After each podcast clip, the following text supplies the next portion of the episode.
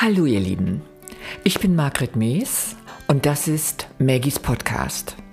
Ich nehme euch mit auf eine Reise und erzähle euch Geschichten aus Psychotherapie in einer psychosomatischen Reha-Klinik, Yoga, Rheuma und Krebsbewältigung und meinem Leben und hoffe, dass ein paar gute Anregungen für euch dabei sind. Viel Spaß! Hallo ihr Lieben, Maggies Podcast hier, elfte Folge. Zum Anfang möchte ich euch ein Zitat von Einstein vorlesen. Alles ist Energie und dazu ist nichts mehr zu sagen. Wenn du dich einschwingst in die Frequenz der Wirklichkeit, die du anstrebst, dann kannst du nicht verhindern, dass sich diese manifestiert. Es kann nicht anders sein. Das ist nicht Philosophie, das ist Physik. Ja, leider schwingen wir uns zu wenig auf diese Frequenz ein, ja, und leiden dann unter weiß ich was für Problemen, sei es körperlich, sei es seelisch. Und das ist gut zu wissen, ne? dass es möglich ist, sich auf eine andere Energie einzuschwingen. Und ich hatte euch erzählt, was für eine Reise ich gemacht habe, um zu begreifen, warum kann ich denn um Gottes Willen mit einem Glück, das mir schwant, jetzt auf einen Mann bezogen, einfach nicht umgehen? Wieso reagiere ich traumatisch? Wieso reagiere ich gelähmt? Äh, auch wenn ihr das für verrückt gehalten habt, aber es ist tatsächlich so, dass wir nicht nur aus dieser Biografie sozusagen aus unserem jetzigen Leben scheinbar Gefängnisse aufgebaut haben, sondern auch noch aus vorherigeren Leben Dinge mit uns herumschleppen, die uns sehr, sehr stark belasten und uns nicht glücklich werden lassen in diesem Leben, sondern uns unter Wiederholungszwänge bringen. Ja? Und sowohl durch Aufstellungen als auch scheinbar durch Rückführungen, die es also früher mehr gab, ich kenne jetzt gar keinen Therapeuten mehr, der das macht, äh, kannst du rausfinden, meine Güte, da belastet dich eine frühere Inkarnation.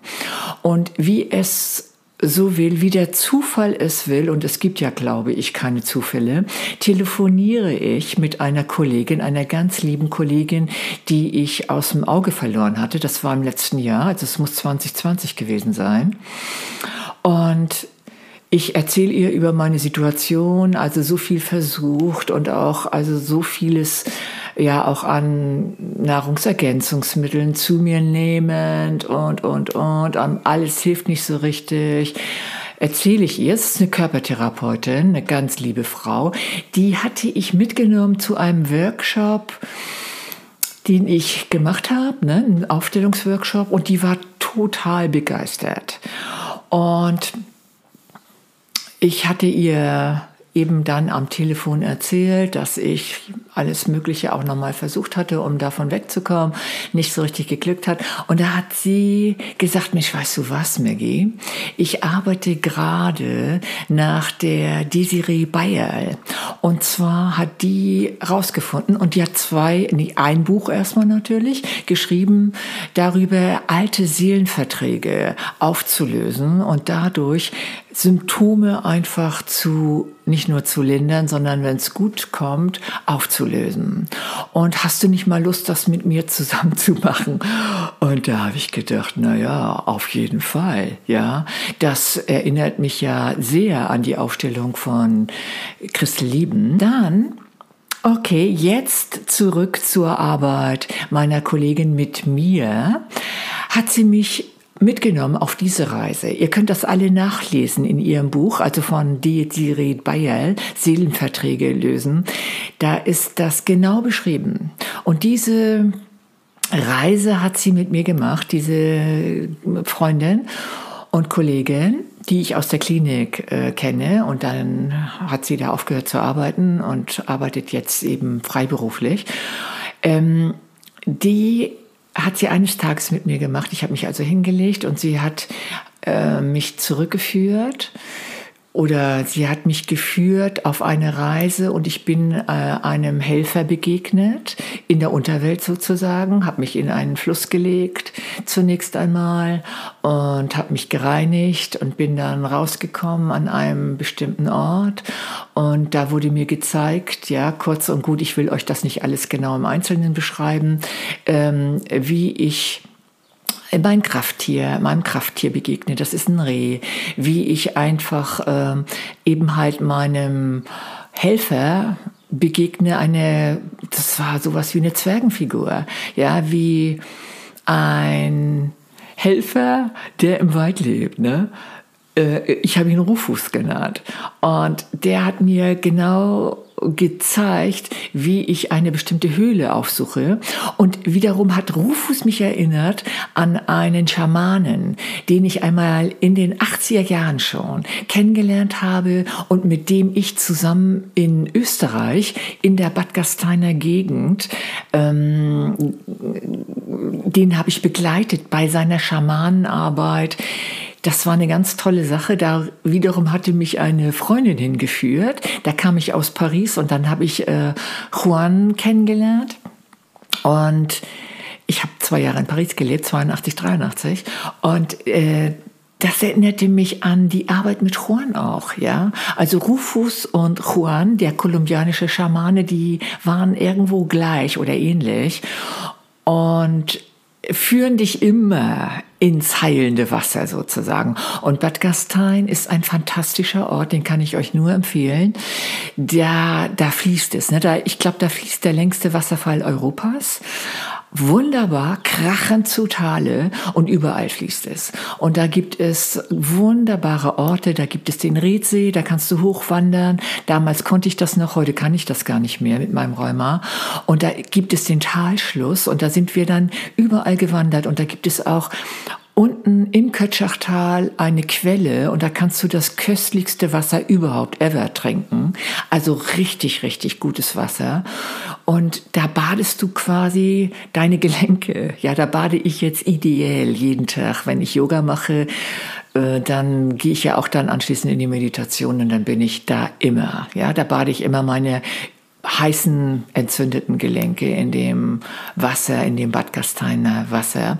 Nun kurz und gut, diese Kollegin führt mich also zu Rufus und der führt mich wiederum an bestimmte Kraftorte und da gibt es dann in einer Höhle, so habe ich mir, kam es mir, äh, gab es einen alten Vertrag. Und diesen alten Vertrag, den wickelst du dann mal aus und dann guckst du dir mal genau an, was auf diesem Vertrag draufsteht, warum du dann ne, diese Symptome entwickelt hast, warum du nicht glücklich werden darfst. Ja, das ist ja mein Thema. Warum du erstarrst, warum du so traumatisch reagierst, wenn du einen Mann triffst, wo die Chemie einfach stimmt. Ja, also das ist ja so, da ist ja jeder intellektuelle Verstand überfordert. Da gibt es etwas, was dich sozusagen, ja, einfach ergreift, ne? wenn du eine andere Seele, in dem Fall, wenn du einen anderen Mann triffst, so wie ich in der Torstraße im White Trash eher ergriffen war. Wie ich übrigens auch von meinem ersten Mann ergriffen war, aber das erzähle ich euch dann danach. Also er führt mich also in diese Seele. Ich sehe ganz genau das Regal. Erstmal sehe ich die Arbeitenden da, die quasi Zwerge, ja, äh, schreibend. Ich sehe alle Leute schreibend da. Ja, die, die schreiben da alte, weiß der Geier, Verträge auf oder was, ja. Und ähm, ich sehe dann auch tatsächlich meinen Vertrag, der liegt da in so einer Ecke im Regal und ich mache den auf und ich gucke mir das an und ich soll diesen Vertrag jetzt lesen, ja. Und da steht tatsächlich drauf, ich sag erstmal, ohne dass ich weiß, was ich da spreche, der König ist tot. Ich habe den König ähm, den Tod des Königs erlebt und zu verantworten. Scheinbar. Ich bin schuldig quasi am Tod des Königs, weil ich habe scheinbar eine sehr, sehr starke Liebesbeziehung zu dem gehabt. Und ich heilkundig wie ich war. Und das ist jetzt nicht das 16. Jahrhundert, sondern plötzlich kommt mir das 17. Jahrhundert in den Kopf. das 17. Jahrhundert und da, also ich glaube sowas wie 1647 oder sowas, ähm, war ich wohl auch eine Kräuterfrau und eine sehr lebendige Frau und eine Frau, die sich hat ähm, nicht unterkriegen lassen und die eine wunderbare Liebesbeziehung scheinbar zu diesem König hatte. Scheinbar auch eine nicht standesgemäße Beziehung. Vielleicht auch eine, die, eine Beziehung, die dann von der Bevölkerung als, ähm, ja, als ne, nicht, nicht ordnungsgemäß oder wie soll man denn sagen, als, als ordinär vielleicht auch, als nicht, ähm, auf jeden Fall als nicht standesgemäß erachtet wurde. Und nachdem der König nun gestorben war und ich scheinbar den König nicht retten konnte mit meiner Heilkunde und ich ja, also ihn über alles geliebt habe, bin ich scheinbar bestraft worden. Ja, also Leute, ob ihr es mir glaubt oder nicht, das stand da in dem Vertrag, der König ist tot und ich bin schuld und ich werde nie wieder den Mann äh, meiner großen Liebe, ähm, dem äh, ähm, dem Nachgehen dieser Liebe, um nicht zu sterben, um nicht qualvoll zu sterben, ja, um nicht also dafür bestraft zu werden. Jetzt hatte ich also sozusagen auf diesem Vertrag stehen, ich darf den Mann meiner Träume nicht lieben, weil ich muss büßen dafür, und zwar mit schwerster Gewalt. Also ein ähnliches Thema ne, wie im 16. Jahrhundert. So, und meine Güte. Und ich äh, bekomme aber bestimmte Geschenke. Du bekommst bestimmte Geschenke. Ähm, ich bekomm, bekam den Granatapfel als Geschenk auf einem wunderbaren Tisch. Ich bekam das Krafttier äh, des Rehs, ja. Und ich bekam noch ein wunderbares Geschenk, nämlich einen Tempel. Ich, ich tanzte plötzlich in einem Tempel. Also ich sah plötzlich eine wunderbare, schöne Frau in einem wunderschönen Gewand, völlig ausgelassen tanzend. Also sozusagen die höchste spirituelle Schwester oder Mutter auch, die man sich nur vorstellen kann. Und das wurde meine Wegbegleiterin. Ja, so. Und da dachte ich natürlich fantastisch, ne? Also meine Güte, aha, jetzt habe ich es jetzt wirklich kapiert. Ich bin quasi zurückgebeamt worden in der Situation im White Trash, ob man es glaubt oder nicht. Ne? Inzwischen haben wir das 21. Jahrhundert und äh, habe dieses unfassbare Glück, was ich bereits erlebt hatte und was mich jetzt so ängstigt, weil ich denke, es bringt mich um ja, äh, habe ich da wieder erlebt, ist wieder getriggert worden und deshalb bin ich erstarrt. Also das war sozusagen das Ergebnis quasi dieser Rückführung. Ne? Es war ja wie eine Rückführung, ja. Und jetzt hatte ich also mein Krafttier und meinen Granatapfel. Ihr wisst übrigens, Granatapfel ist mit das gesündeste, was es gibt.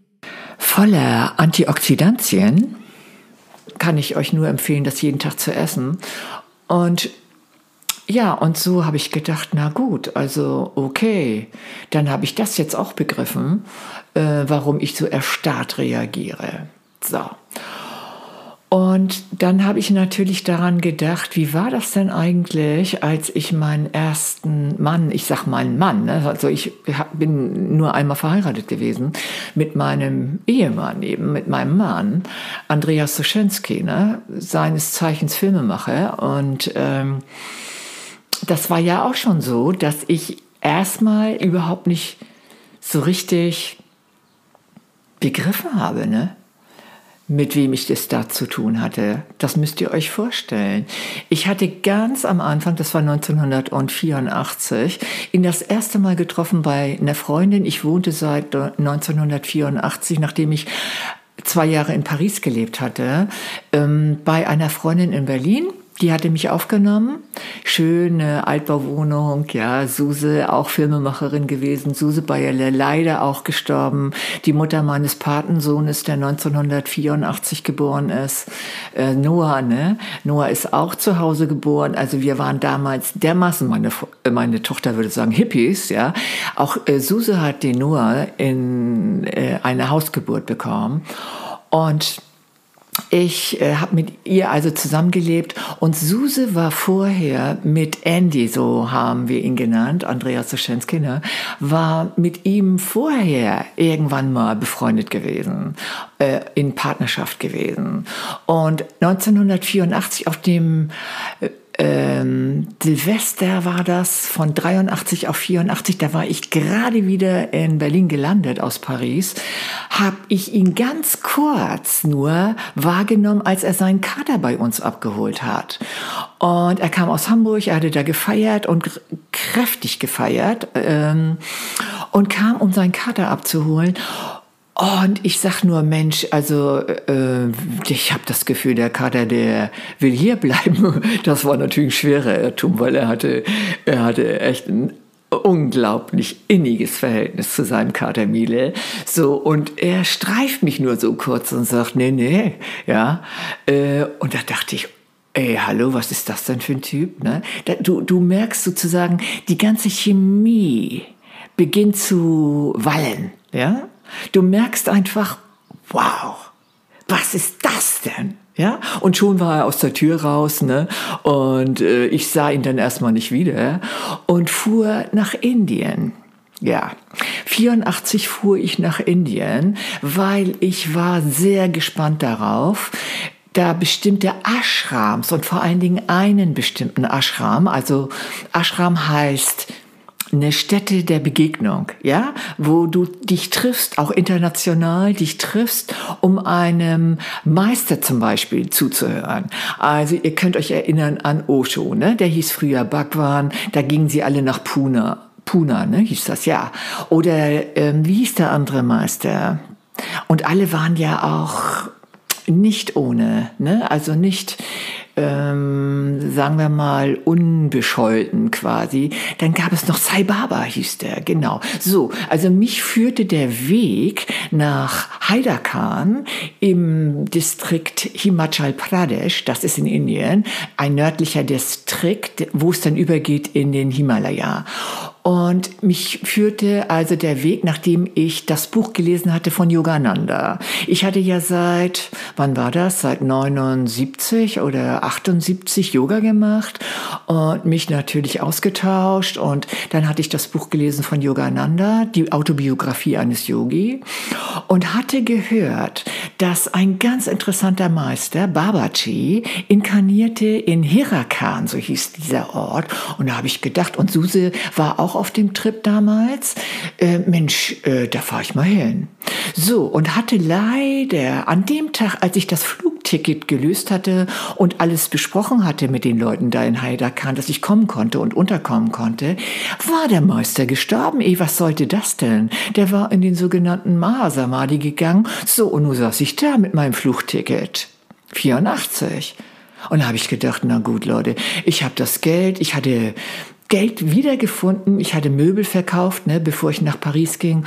Da wollte ich ja meine Doktorarbeit schreiben und ähm, hatte das Geld wiedergefunden, einem Buch, also völlig abenteuerlich und hatte also Geld, um nach Indien zu fahren und habe gedacht, so jetzt fahre ich auch nach Indien. Jetzt gehe ich dahin in den Ashram und gucke mir das mal an. Okay, der Meister ist tot. Mal gucken, was ich da so erlebe, was das alles auf sich hat mit Erleuchtung finden und so weiter und so fort. Ja, und bin also echt richtig grün hinter den Ohren, ne? nach Indien gefahren. Oh mein Gott, ne? Und bin schon schockiert gewesen, als ich in Delhi gelandet gelandet bin und über da diese Leibe am Boden gestiegen bin und ich wusste nicht, wer lebt, wer ist tot. Also es war ein einziges Abenteuer. Indien war ein einziges Abenteuer, sag ich euch. Und ich bin also quasi geführt worden von allen guten Geistern, weil ich war ja alleine unterwegs. Ne, was war das? 84, da war ich mal gerade 30 Jahre alt und voller Tatendrang, ne? Nach Paris, ne? Und bin also in den Bus gestiegen, ja. Ich hatte ein paar Informationen, wie ich dahin kam, nach Haidakan oder Herakan und bin dann in den Bus gestiegen und losgefahren und bin angekommen, habe äh, dann auch den Ashram besucht und dachte, meine Güte, was ist hier los? Eine untere Tempelfraktion, obere Tempelfraktion. Ach, du ahnst es nicht. Und alles echt crazy, muss ich euch sagen. Und in einer Höhle haben wir uns dann zum Beispiel getroffen und ich weiß nicht, wie viele Leute waren das, 15 bis 20 Leute, und wollten dann rauf auf den Haus Kailash, ne? das war der Berg da in der Nähe, und wollten uns von Prem Baba führen lassen. Und da das Wetter, glaube ich, nicht gut war, haben wir also in dieser Höhle gesessen. Und wie es so Sitte war, wurde dann der oder das, wie heißt das, Chilum rumgegeben, also das beste Cannabis, ne, das beste Gras, was man sich nur vorstellen kann, in der indischen Sonne gereift. Und wir fielen alle in Entzückung und äh, in Erleuchtung. Und ich saß neben einer und die guckt mich an und, ich, und die sagt zu mir, jetzt weiß ich, worum es geht. Es geht nur darum, den Menschen ins Auge zu schauen. Und du findest die Wahrheit. Wow. Das hat gesessen. Na gut, passt auf, es geht weiter, liebe Leute. Als wir dann wieder zu uns kamen sozusagen, gingen wir also auf den Berg rauf und vorbei an verschiedenen Höhlen, ne, wo dann die verschiedenen Sadhus leben, um äh, zu meditieren. Und wir sind auf den Berg hochgegangen, ganz oben auf die Spitze und haben da eine Nacht unter diesem fantastischen Sternenhimmel verbracht. Also da war Kreta ja gar nichts. Das ist ja nicht zu fassen in Indien, ja? Und ich hatte dort einen Traum. So, und den erzähle ich euch jetzt. Ich bin also in Berlin es ist Party, reichlich Party gemacht haben wir ja sowieso. Und es ist Party bei einer Freundin. Und zwar bei Suse, bei der ich auch wohnte. Da ist Party. So. Und ich äh, bin da in den äh, Menschenmengen da, der Party. Und ich sehe plötzlich einen Mann. So. Und ich sehe ihn und ich weiß, der ist für mich bestimmt. Und das ist äh, so, dass wir uns beide angucken und es ist so, als würde die Menge sich teilen. Ne? Und er kommt auf mich zu und ja, irgendwie wissen wir, meine Güte, jetzt ist es soweit und er ist Filmemacher und heißt, ehrlich, ich höre den Namen Angie, irgendwas mit Ski. Okay, Filmemacher und wir reden über Filme. Wir haben ein ganz inniges und intensives Gespräch über Filme. Ja, und wir wissen, wir sind füreinander bestimmt. Meine Güte. Ja, das war mein Traum. Ich guck dann, komischerweise macht jemand da ein Foto von mir an dem Morgen, als ich aufwachte und in der Runde mit Prem Barber saß, saß, ja. Und ich hatte ja Mundam gemacht, das heißt, ich hatte alle meine Haare äh, dem Ganges geopfert oder dem Zulauf vom Ganges, meine Güte.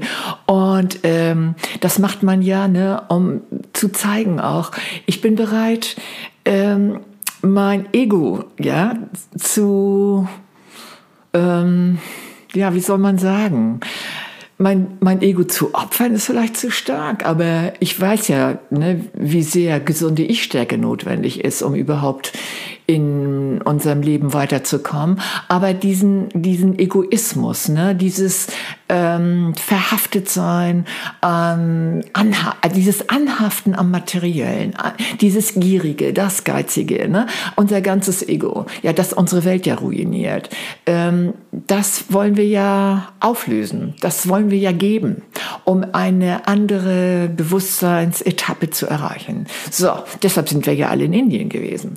Und Okay, also ich habe also diesen Traum und ich gucke da, ich habe mir so einen Schal immer um den Kopf gebunden, ne? Äh, weil du läufst ja nicht mit Glatze rum.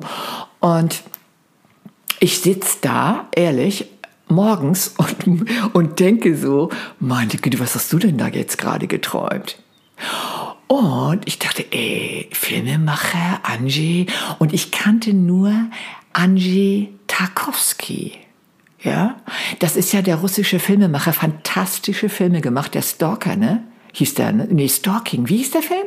Ja, also er hat fantastische Filme gedreht. Und der lebte gerade in Italien, es war Glasnost, ne? Und es herrschte, er, hat, er war emigriert, ja, nach Italien, ne, abgehauen, weil in Russland konnte er nicht mehr weiter so arbeiten, wie er wollte. Und ich dachte, Angie Tarkowski, ich und Angie Tarkowski, Ehe, jetzt hör mal auf. Ist ja Quatsch. Ne? Und dachte noch die ganze Zeit, ey, nein, also das war ja jetzt ein, ähm, das war ja jetzt ein Traum. So, also gut, pass auf, Leute. Ich verlasse diesen Ashram, weil, also das war mir dann doch ein bisschen bunt und fahre, auch weil natürlich habe ich mit meinen Schwestern da, ja, also ich meine, da trifft sich ja die Welt, ne? oder da traf sich die Welt in diesem Ashram, habe ich dann natürlich gesprochen und die sagten, Maggie, wahrscheinlich ist es gut, wenn du zu den Tibetern fährst. Die Tibeter, wieso die Tibeter? Ja, nach Dharamsala. Ich sag, was ist denn da los mit den Tibetern in Dharamsala? Glaubt ihr, ich wusste vom tibetischen Schicksal, so wirklich? Ja, ne? Also vertrieben von den Chinesen. Ja, der Dalai Lama schon lange im Exil, hat seine Exilgemeinde da aufgebaut und immer noch kommen sie ne, über die Grenze geflohen bei Nacht und Nebel vor den Chinesen, vor Folter, vor, vor Ausrottung, ne, äh, fliehen die Tibeter, denen wird ja, wurde ja ihr Land weggenommen von den Chinesen. So, und da lebt ja der Dalai Lama, ne? Und da fahren wir hin, Maggie. Und dann dachte ich, na gut, okay, ich habe noch Zeit. Was soll's? Ich also auf nach Dharamsala. So. Und also ich meine, abenteuerlicher geht's gar nicht mehr, ne? Wenn du auch vor allen Dingen alleine als Frau, ne? Ich war Gott sei Dank, ich bin ja groß gebaut, ne? Ich bin ja 1,82 und so bekommen die Leute schon mal ein bisschen Schrecken vor mir, Gott sei Dank, ne?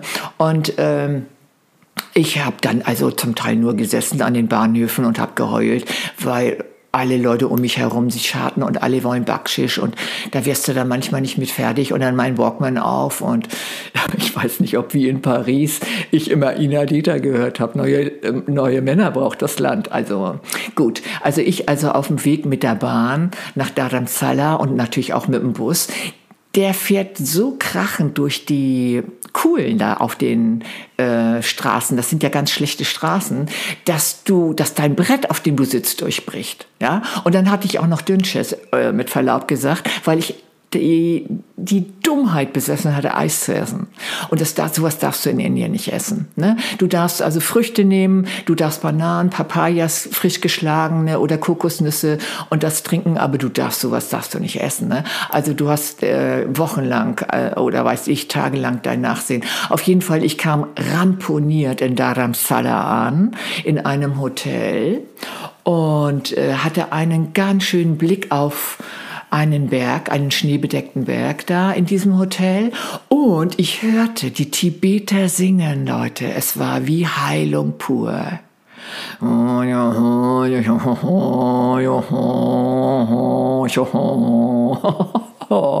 ja, und da bin ich dann gesund geworden quasi. Und dann bin ich dann natürlich auch in die äh, tibetische Bibliothek gegangen und habe mir die Vorträge angehört, die da den Touristen auch ne, gegeben werden von den Lamas da. Hab zwar nichts verstanden, weil das ist ja eine ausgefuchste Philosophie. Die habe ich dann später nochmal, hatte ich euch erzählt, in Winterberg. Oder habe ich euch das erzählt? In Winterberg war ich ja einmal zum Retreat, ne, zum buddhistischen Retreat, habe ich das ja dann auch nochmal erlebt. Wie unglaublich, äh, wie, wie soll man sagen, also ausgefeilt deren Philosophie ist, was die wissen über den menschlichen Geist und die menschliche Psyche. Boah, das hatte ich noch nie gehört. Ne? Und das hatte ich mir dann angehört. Und dann war ich im Tushita Meditationszentrum. Und da sagte mir jemand, also es lebt ja davon, dass du dich unterhältst, ne, auch wenn du schweigen sollst. Und äh, da hat mir jemand erzählt, du weißt du was, lass dir doch mal die Schafgabenstängel werfen, das I Ging werfen, glaube ich, so ähnlich, ne? War das, äh, so hieß das auch. Aber das Iging kommt ja aus China. Na, das haben die Tibeter dann irgendwie auch benutzt, scheinbar, die wissenden Tibeter. Da gibt es einen Mönch und der wirft diese Schafgabenstängel und dann hör mal, was mit dir ist, ob du noch in Indien bleiben sollst oder was. So, gesagt, getan. Ich also zu dem Mönch. Der bietet mir natürlich erstmal einen tibetischen Buttertee an. Boah, da sagte mir Gott sei Dank vorher jemand, Maggie, du stellst dir vor, das ist nicht Tee, sondern das ist Suppe. Sonst hätte ich das nicht runtergekriegt. Und du willst ja nicht unhöflich sein. Also, erstmal Buttertee getrunken und ein paar Worte gewechselt, ein paar nette. Und dann hat er mir die Schafgabenstängel geworfen, ne, was so ich tun soll, ne? So. Und er sagt zu mir, ja, also ich kann dir vieles erzählen, dass du den Buddhismus studieren sollst und so weiter. Aber dein Glück wartet in Europa. Aha. Aha. Und dann habe ich gedacht, na gut, dann nehme ich doch mal mein Flugticket und fahre wieder nach Hause. Ja, so. Und habe aber vorher noch ein Interview geführt mit, haltet euch fest, der Schwester des Dalai Lama. Diese Frau ist Ärztin in Dharamsala gewesen, zu der Zeit, als ich da war, 84. Und die hat mir etwas erzählt über die tibetische Pille. Die tibetische Pille, das ist, das sind zwölf Kugeln Kräuter sind da drin. Die werden bei Vollmond, glaube ich, geerntet, diese Kräuter. Dann werden die natürlich mit heiligen Mantren zusammengerührt und dann gibt es diese zwölf Pillen sozusagen. Und wenn du nicht fruchtbar sein willst, dann nimmst du eine Pille pro Tag, also zwölf Tage lang das ist ganz schön Kräuterzeug, sag ich euch. Das, ich glaube, das habe ich sogar zerkaut. Ich musste das, glaube ich, zerkauen und dann runterschlucken. Und du darfst zwölf Tage keinen Sex haben. Und, oder, oder, oder sexuelle Handlungen scheinbar auch machen. Und äh, dann bist du zwölf Monate unfruchtbar. Und dann hat mich die gute Frau auch noch gefragt, was ich denn haben wollte, ob ich Kinder haben wollte. Ich sagte, natürlich will ich Kinder haben. Ja, wie viel denn? Ich, sag ich, zwei, drei oder was? Ja, und was denn? Was willst du denn haben? Mädchen? Ja, sag ich, Mädchen. Ich will Mädchen haben. Ja, so. Gut, das hatte ich also erlebt und habe mich dann also auf den Rückweg gemacht nach Europa, was auch nicht einfach war, weil du musst alles mit Backschisch äh, machen, ne, um überhaupt dann dein Zugticket und dein Flugticket, ne, dein Flugticket, mein Flugticket hatte ich ja in der Tasche, aber das Zugticket dann über Kalkutta bin ich nach Kopenhagen geflogen und meine erste Liebe ist ja ein Däne gewesen, ne, Jens, und der sollte mich abholen in Kopenhagen vom Flughafen. 1984, bevor ich dann wieder ne, von Kopenhagen nach Berlin zurück, über meine Heimat natürlich, über Flensburg, Stenderup, zurück nach äh, Berlin wollte. Ja, und das klappte dann ja auch einigermaßen gut, aber ähm, das dauerte, bis ich dann kapierte, wie ich an mein Zugticket kam und dann habe ich einen Zugplatz gehabt und über mir, zufällig oder nicht, lag ein Tibeter, ein tibetischer Mönch, der mit mir fuhr durch die ganze heiße Ebene äh, bis nach Benares. Da stieg er aus, ne, weil das ist ja der Ort, wo Buddha die Erleuchtung bekommen hat und wo die Buddhisten sehr viel feiern. Und da hatte ich Glück natürlich, ne, dass ich da so auch geschützt war. Und dann ab in den Flughafen und dann ab mit dem Flugzeug nach Kopenhagen und ich saß neben einem christlichen Ehepaar. Ja, also die Inder sind ja in der Regel Hinduisten und deshalb bin ich ja auch dahin gefahren. Ich lasse mich ja sehr gerne von den Buddhisten und von den Hinduisten, den Yogi-Leuten inspirieren, ja. Und auf dem Rückflug gab es ein äh, Ehepaar und die Frau hatte sich ungelogen äh, weiße Schminke ins Gesicht geschmiert, um irgendwie weißer auszusehen. Dachte ich, Mensch, Kind, das gibt es doch gar nicht. Und hat mir ihren Käse gegeben. Das fand ich gut, ja, dass ich mal wieder Käse essen konnte, richtigen Käse. So, und dazu, und das soll dann jetzt vielleicht der Schluss sein, äh, muss ich euch erzählen, was ich in Kalkutta erlebt habe. Also ich sag euch, wenn ihr Indien besucht, das ist ein ganz, ganz heiliger Boden. Und da bekommst du Erlebnisse, die wirklich nicht von dieser Welt sind. Und ich kam also mit dem Zug ne, in Kalkutta an und man sagte mir, du musst dann in die Southern Street. Okay, Southern Street, ach du Schande. Also ihr wisst, ne, Kalkutta, Millionen über Millionen, ne, 10 Millionen und du hast das Gefühl, alle laufen an dir vorbei. Das ist einfach unfassbar, dieser Schmelztiegel. Und dann nimmst du dir eine Rikscha, eine menschliche Rikscha. Da zieht er dich durch die Stadt und ich konnte es nicht ertragen. Ne? Ich mit meinem schweren Rucksack, ja, ich habe äh, versucht, mich aufzupuppen mit Luft, damit ich leichter wurde. Also unglaublich. Auf jeden Fall, ich landete in der Southern Street und dachte so, okay, jetzt bin ich da untergekommen. Was machst du denn noch ein oder zwei Tage lang, ne? bis mein Flug ging? Ähm, Ach, ich war in Paris übrigens ähm, Fremdenführerin für deutsche Touristen. Habe ich so die Busse durch die Stadt gelotst und habe mich dadurch äh, auch ganz oh, äh, peinlich war das, ähm, unbeliebt gemacht, weil ich die in die falsche Straße gelotst hatte, auf dem Weg nach Montmartre hoch, ne, ins Moulin Rouge. Und da ähm, habe ich gedacht, na gut, also ich lasse mich auch mal so durch die Stadt lotsen als Touristin hier durch Kalkutta. Was soll ich anderes machen? Und aber ähm, wo finde ich denn jetzt äh, dieses Indian State Office, wo ich mir da so ein Ticket äh, besorgen kann? Ja, so. Und bin mitten in Kalkutta, stellt euch vor, und denke, wen fragst du denn mal, wen fragst du denn mal? Also frag doch mal so einen europäischen Typen, der da rumläuft. Und ich sag, sag mal, hey, um, do you know where it is, uh, where I can find the Indian State Office Bureau? Ja, sagt er. Ja, yes. Ne?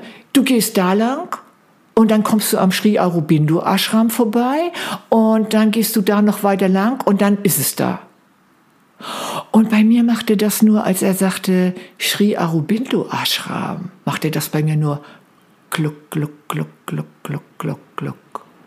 Da fielen Groschen. Ich hatte nämlich mal von irgendeinem Freund ein Riesenbuch, äh, ein dickes Buch geschenkt bekommen von Sri Aurobindo, Integrales Yoga. Und ich dachte, ey, wenn ich da schon mal vorbeikomme, dann gehe ich doch da mal rein. Ne? Und ich ging da rein und wunderbar, ne? Also so abgeschirmt, ne? Von der Außenmauer kommst du dann da auf ein ganz schönes Gebiet mit einem schönen Rasen und schönen alten Bäumen, ne? Oh, und was soll ich euch sagen? Wie als würde sie auf mich warten, saß da eine europäisch gekleidete Frau. Und ich ne, straight auf sie zu. Wir gucken uns an. Aha, sehr schön, ne, dass wir uns wieder begegnen, sozusagen wie eine Schwester. Ne. Ich setze mich dazu. Ich erzähle, dass ich gerade ne, aus Serakan komme und bei den Tibetern war. Und sie sagt, weißt du was? Die, äh, die puppte sich sozusagen als Australierin, die gerade ihren Meister besuchte. Und zwar Sri Ananda Murti hieß dieser Meister und die hatten gerade einen internationalen Kongress. Und sie sagte, weißt du was, du kommst mit. Ich sag, okay, ich habe noch eine Nachtzeit und dann geht's dann von da aus zum Flughafen, mache ich. Also wir beide zurück in mein Hotel oder soll man das Hotel nennen, in meine Bleibe da. Und sie sagt, komm, wir packen deinen ganzen Kram zusammen, du kommst jetzt mit, schmissen das in ein Taxi rein, also dann in ein richtiges, also äh, ein, in ein Auto rein und äh, dann ging es los. Und es war so, kennt ihr den Film Ein Mann, der König werden wollte oder irgendwie sowas mit Michael Caine, diesen Film? Ich glaube von Houston, von John Houston. Da die erste Szene, da bricht der Monsunregen runter und so war es. Ich sitze mit ihr im Taxi, der Monsunregen bricht runter und sie hat noch schnell Jasminketten gekauft, weil es ist eine Sitte, den Meistern Jasminketten um den Hals zu legen. Das ganze Auto roch betörend nach Jasminketten und der Taxifahrer im Monsunregen hupend, weil die Ochsenkarren mussten jetzt links und rechts weg, ja, gespritzt werden sozusagen, damit er durchkam. Er fuhr also durch die Stadt und lud uns ab an einem Haus. Ich hatte ja keine Ahnung, wo ich bin. Äh, auch wieder ein Haus mit einer Mauer umgeben. Das war keine leichte Zeit scheinbar auch für den Guru nicht, weil da gab's Verfolgungen und so. Und sie ging mir voran und ging durch das Tor durch des Hauses. Und als ich soweit war, wurde das Tor schon wieder geschlossen. Oh, ich sag, nee, nee, halt, stopp. Und sie kam zurück und sagte, nee, nee, lass die mal mit rein. So. Und ich gehe also mit rein, setz mich dann in so eine Halle, war ganz schön was los, Tohu Wabohu. Und äh, ich setz mich dann in so eine Halle, um mich überhaupt erstmal zu finden und zu fangen und zu denken, wo bist du denn hier gelandet? Ne? Guck mir alles so ein bisschen an und so. Und dann war Darshan. Darshan heißt, dass der Guru erscheint. Und du hast mal die Möglichkeit, ihm zu begegnen. So, ich also, noch brav wie ich bin, natürlich, also ich hatte so ein ganz weißes Jackett, oder weiß war es natürlich nicht mehr, und so ein T-Shirt an, macht bitte dein Jackett zu, ne, und dann eben dein, ähm, dein Turban wieder auf und so, und stellte mich dann in die Reihe. Was soll ich euch sagen, liebe Leute? Ich stehe in der Reihe und ich sehe den Mann, den ich gefragt habe, unter 10 Millionen Einwohnern oder Leuten von Kalkutta, den ich gefragt habe nach dem Weg zum Indian State Office. Und ich gucke ihn an. Und alle inzwischen schon, ich glaube, orange gekleidet, da in ihrer Kluft, hätte ich fast gesagt. Oh, ich gucke ihn an und ich denke, ich sehe nicht richtig. Und er guckt mich an und er denkt, ich sehe nicht richtig. Was macht die denn? Was macht die denn hier? Ja, ja. Der hatte mich quasi dahin gebracht über sein Sri Ananda, äh, Ananda Murti, äh, nee, über ähm, den Ashram von ähm, Iyengar, ne? Iyengar Ashram. Und äh, ja, und dann habe ich den Meister angeguckt und er mich ja, und dann war ich da noch und dann bin ich von der der äh, Frau vom Meister, also wenn man das so nennen darf, also der Gefährtin des Meisters empfangen worden. Die hat mich dann eingeweiht. Nee, ich bin ja schon eingeweiht worden von meiner Schwester. Unterm Bodhibaum im Ashram von Iyengar bin ich ja schon in eine bestimmte Atmung eingeweiht worden, in die Suham-Atmung. Die habe ich jetzt also die ganze Zeit, seitdem ich Yogalehrerin bin, immer mit meinen Leuten gemacht. Die ist klasse. Die kann ich euch nur empfehlen. So bei der Einatmung innerlich erklingen lassen, Harm bei der Ausatmung. Ich bin nicht getrennt von meinem höheren Selbst, so ungefähr heißt das. Ne? So, da war ich ja schon eingeweiht worden unter dem Bodhibaum. So, und nun kam ich zu der Meisterin quasi des Ashrams, des äh, Kongresses da und äh, die weiht mich auch ein und gib mir einen Namen. Es ist ja so gewesen, ne, alle Leute, die nach Pune und sonst wie gegangen sind, die haben ja dann so einen Sanskrit-Namen gekriegt. Und naja, gut. Also ich bin ja schon immer, ich bin ja so eine alte Studentenbewegungsschwester, ähm, bin ja dann immer schon so ein bisschen kritisch gewesen dem Ganzen gegenüber. Und die hat mir jetzt aber den Namen gegeben, Maheshwari. Maheshwari ist die Frau von Shiva. Und Shiva ist ja der Gott, der für das Leben, für die Wildheit, für also das ganz Große an Energie, ne? Zuständig ist. Und an seiner Seite ist ja sozusagen dann entweder Parvati ne, oder äh, Maheshwari, ja. Und ich dachte, ja, ist ja auch gar nicht so schlecht. Ne? So, habe ich aber dann nachher alles gleich wieder vergessen, hatte ich auch niemandem erzählt und habe mich natürlich nie so nennen lassen. Nein, Gottes Willen, ich bin Maggie. Ne? Und ähm, ja, und das habe ich nämlich in Kalkutta erlebt. Das war echt auch ein Blessing sozusagen, ein wirklich gesegnet werden, ja, von höchster Güte, bevor ich dann wieder zurück bin nach Berlin. Und was soll ich euch sagen? Und das muss jetzt mal reichen für heute. Ich quassel ja schon lange genug. Ähm, dann komme ich nach Hause, dann komme ich erstmal wieder nach Berlin zurück, dann komme ich zu Suse, ne, Suse Bayerle, ihres Zeichens Schweizer Filmemacherin. Und wen treffe ich da dann wirklich? Andreas Suschenski. Andrzej Suschenski, geboren in Polen. Filmemacher, genau wie Suse. Und es schlägt ein zwischen uns. Es ist einfach unglaublich. Ne? Es ist tatsächlich so, dass ich das Gefühl habe, jetzt weiß ich erst, was Liebe ist. Ne? Ich habe vorher natürlich meine erste Liebe geliebt, ne? aber das war auf einer Ebene, wow. Ja, also ich kam hier in die Räuberhöhle. Ich lebe übrigens immer noch in der gleichen Wohnung, die ich 1984 betreten habe. Damals war das eine Räuberhöhle und es war nur eine eineinhalb Zimmerwohnung mit Außenklo. Wir waren ja mit allem zufrieden. Hauptsache, wir konnten unseren Trip ne, zu uns selbst weitermachen. Ja, da brauchten wir nicht viel. Und dann war ich ja außerdem Soziologin und hätte dann gedacht, gut, dann mache ich mit meiner Soziologenarbeit weiter und so weiter. Ähm, ja, und das war eine Räuberhöhle. Ich nur ganz kurz meterweise LPs, zwei Plattenspiele, der abgefahrenste Disc-Jockey, den ich je in meinem Leben erlebt habe, eine Musik nach der anderen aufgelegt.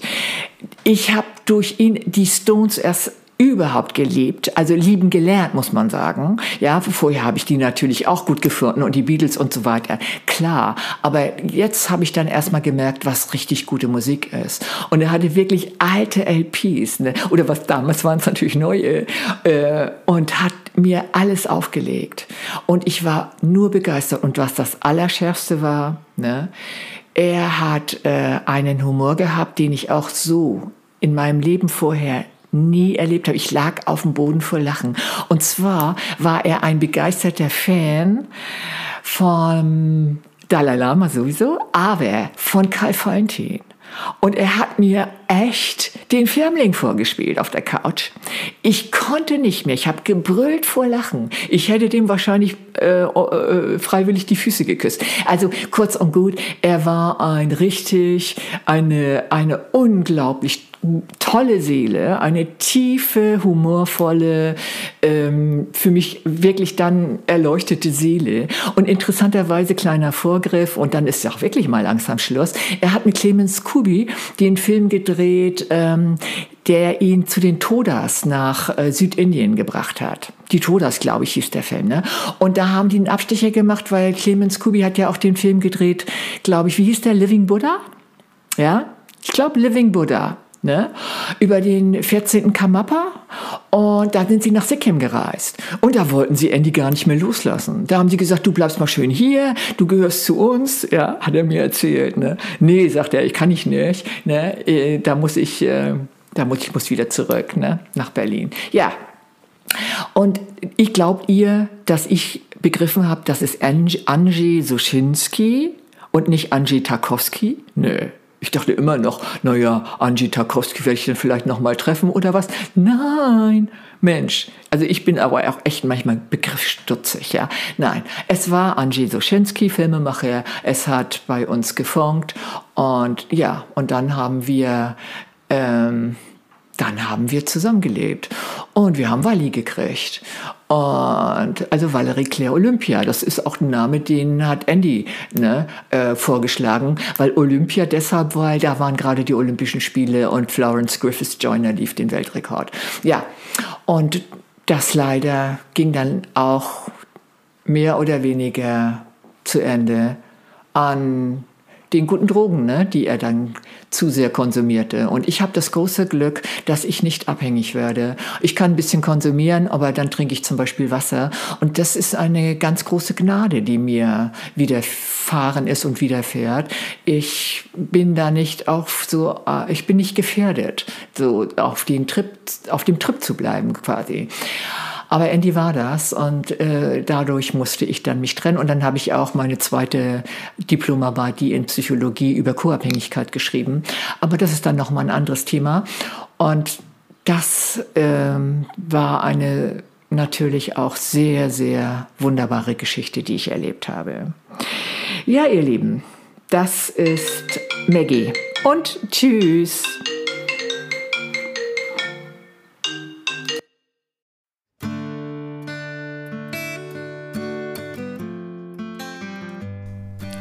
Danke, dass du dabei warst. Ich freue mich, wenn du auch nächste Woche wieder reinhörst. Abonniere diesen Podcast und wenn du Lust hast, lass eine Bewertung da und schreib eine kurze Rezension.